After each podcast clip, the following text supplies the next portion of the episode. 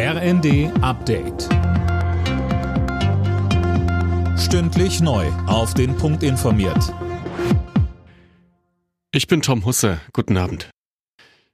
Sowohl in der Ampel als auch der Opposition werden die Rufe nach weiteren Waffenhilfen für die Ukraine lauter. Die Marderpanzer, die Deutschland liefern will, würden nicht ausreichen, heißt es.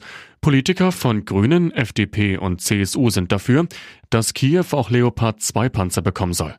Regierungssprecher Hebestreit winkte zunächst ab und verwies auf die internationale Abstimmung. Zur Lieferung von Marderpanzern sagte er, wir wollen ein Bataillon bestücken. Ein Bataillon ist je nach Ausführung etwa 40 äh, Fahrzeuge. Diese 40 Fahrzeuge sollen noch im ersten Quartal bereitstehen, um dann in die Ukraine auch übergeben werden zu können. Positive Bilanz zur Dezemberhilfe. Die Entlastung für Gaskunden hat wohl gut geklappt. Von den Stadtwerken und kommunalen Energieversorgern heißt es, die Abwicklung sei weitgehend problemlos verlaufen. Wegen der Energiekrise hatte der Bund den Dezemberabschlag übernommen.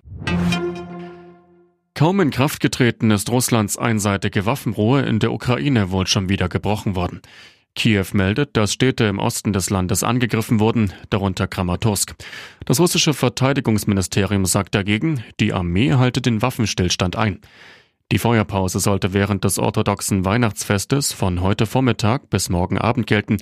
Die Ukraine hatte zuvor abgelehnt, auch die Waffen ruhen zu lassen und nannte die Kreml-Ankündigung eine reine Propagandageste. Echten Frieden kann es laut Kiew nur nach dem Abzug der russischen Truppen geben.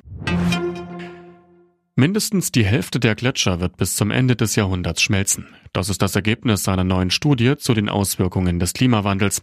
Der Meeresspiegel wird im schlimmsten Fall um bis zu 15 Zentimeter ansteigen.